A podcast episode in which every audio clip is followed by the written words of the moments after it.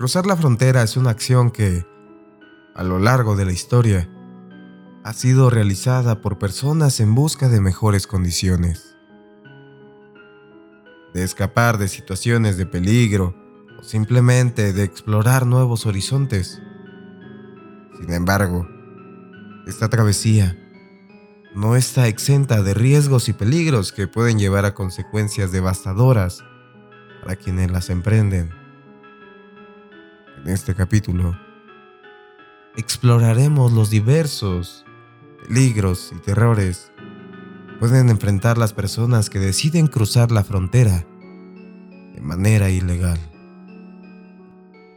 Así que estas historias son de personas que alguna vez cruzaron, tienen algún familiar, pollero o coyote.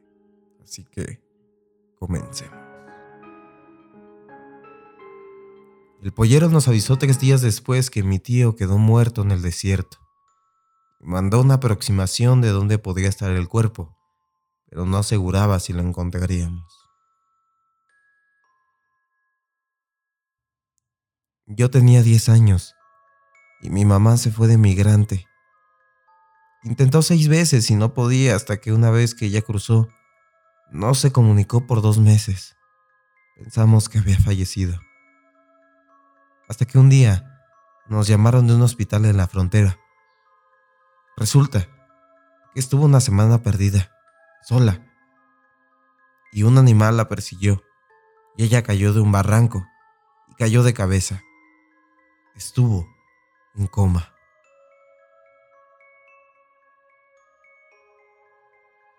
A mí me la contaron. Iban varias personas en una especie de lancha por el río Bravo y ahí iba una señora, cargando un bebé para cruzar al otro lado.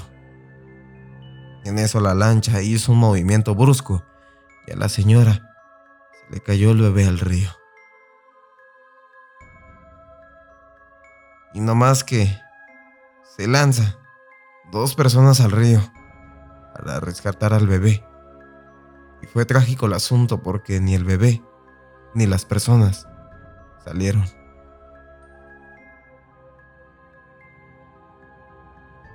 Hay brigadas voluntarias de rescate en la zona desértica, precisamente para rescatar a los que se quedan en el camino, donde la mayoría mueren.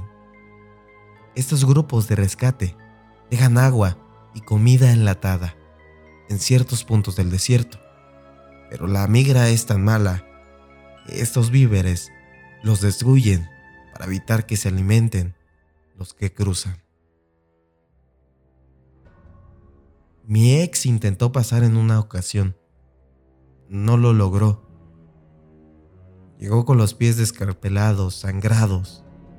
Una cosa horrible. Decía que se había comprado una pasta dental cuando estaba en la casa de seguridad, donde lo tenían esperando. Lo que hacía era chupar tantito la pasta no le daba sed. Y que solo así se mantuvo durante todo el camino. No sé qué tan cierto sea que te quite la sed, pero a él le refrescaba la boca. Ojo, solo chupaba el tubito con la punta de la lengua. Mi cuñado es coyote y me cuenta que un matrimonio que iba de Guatemala llevaba a su hijo, como de unos 14 o 15 años. Y la señora no podía más, porque ya había intentado pasar varias veces, no con él. Pero lo que había escuchado, llevaban varios días caminando, sin comer ni tomar suficiente agua. Total que a la señora se le subió el calor. No sé cómo se diga, pero ya no podía caminar y quería que ya la dejaran ahí, tirada el esposo y el hijo sin pensarlo la habían dejado. Mi cuñado enojado les dijo de cosas y tuvo que cargar a la señora. Ya cuando estaban del otro lado la dejó ahí con su familia. Días después, se enteró que la habían dejado y sí había muerto. Él ya estaba en casa y le avisaron. Se puso a llorar del coraje.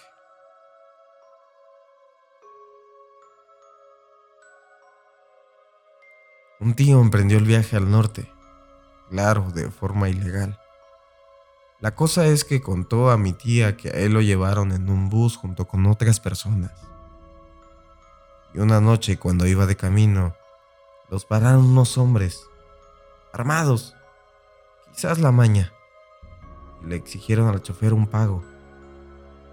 Supuestamente ya habían realizado con anterioridad, pero esos hombres le decían que no y lo amenazaron. El chofer no tuvo más opción que pagar.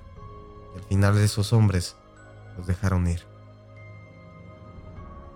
Pero sin antes bajar a una jovencita de ese bus. Solo Dios sabe qué le habrán hecho a la pobre chica.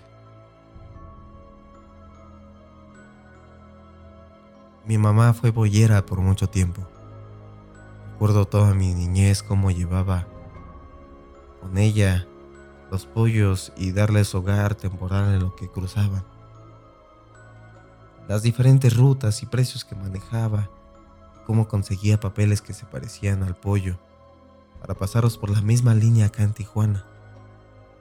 Lamentablemente, esa misma chamba le trajo más problemas. Mi mamá falleció hace ocho años, a manos de la maña.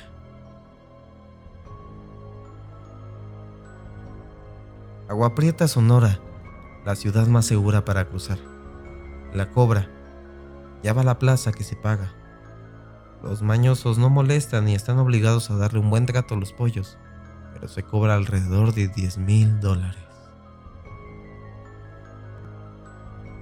Mi progenitor se dedicó al oficio un rato y cuenta muchas historias interesantes el SMP fue buen pedo.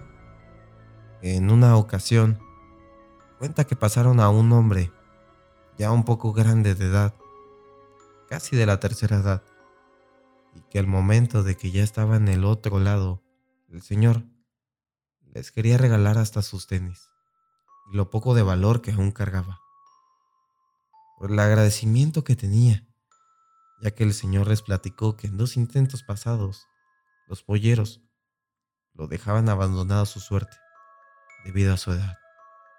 No caminaba tan rápido.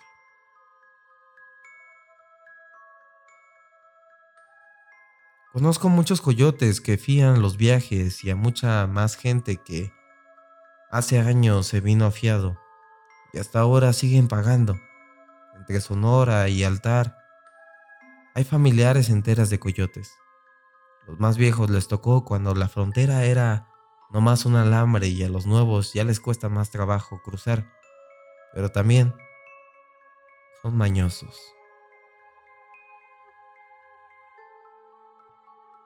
Mi papá cruzó tres veces, una por el desierto, la segunda vez por el río Bravo y la tercera por el bosque. En el bosque dice que pasaron por un lugar de noche donde se veía cómo hacían rituales. Habían sillas y cruces pintadas, estrellas con velas quemadas. Pasaron súper rápido por ahí porque empezaron a escuchar murmuros. La verdad, eso fue hace mucho tiempo no recuerdo mucho los detalles de los demás cruces. Gracias a Dios, pasó con bien. Estuvo muchos años ahí en Broswell, Georgia o cómo se escribe.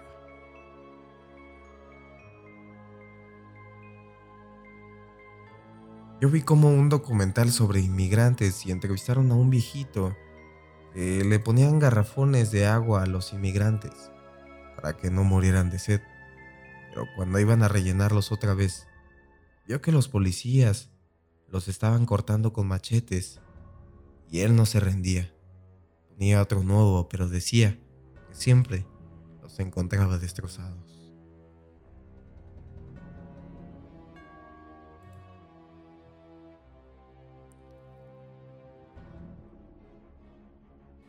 Bueno amigos, hasta aquí dejamos los diferentes relatos o experiencias de personas que en alguna ocasión pues han tenido contacto con, con coyotes o han intentado cruzar la frontera. Me gustaría que en los comentarios, ya sea en qué plataforma la estés viendo, si en Facebook, en YouTube, en TikTok o en Spotify, me dejaras alguna experiencia o si me quieres mandar un comentario, me quieres contar tu historia y si quieres en el siguiente capítulo contamos un poquito más de estas historias que están muy interesantes. Son, pues te dejan tensos y todas las cosas que pues pueden llegar a pasar. Y, de estas personas que se arriesgan o se arriesgan, se arriesgan muchísimo y son diferentes factores que pueden afectar para que no crucen, ¿no? Ya sea desde la migra, de estas personas que se encuentran en la frontera y que necesitan pagar pues un mónico dinero para poderte dejar en paz. Me gustaría que me contaran sus historias, si conocen a un familiar, un tío o alguna persona que alguna vez intentó cruzar. Déjamelo en los comentarios envíame tu historia, no sé, acércate con toda confianza los agradecería mucho. En la en Spotify voy a dejar ahí la, la pregunta de que me cuentes tu historia y también voy a dejar una encuesta donde quisiera que me contaras qué te parece si el formato anterior que lo hicimos, el de el, el más tranquilito que está de la última historia que subimos. Porque subimos otras historias así un poquito más, más rápido el, el audio.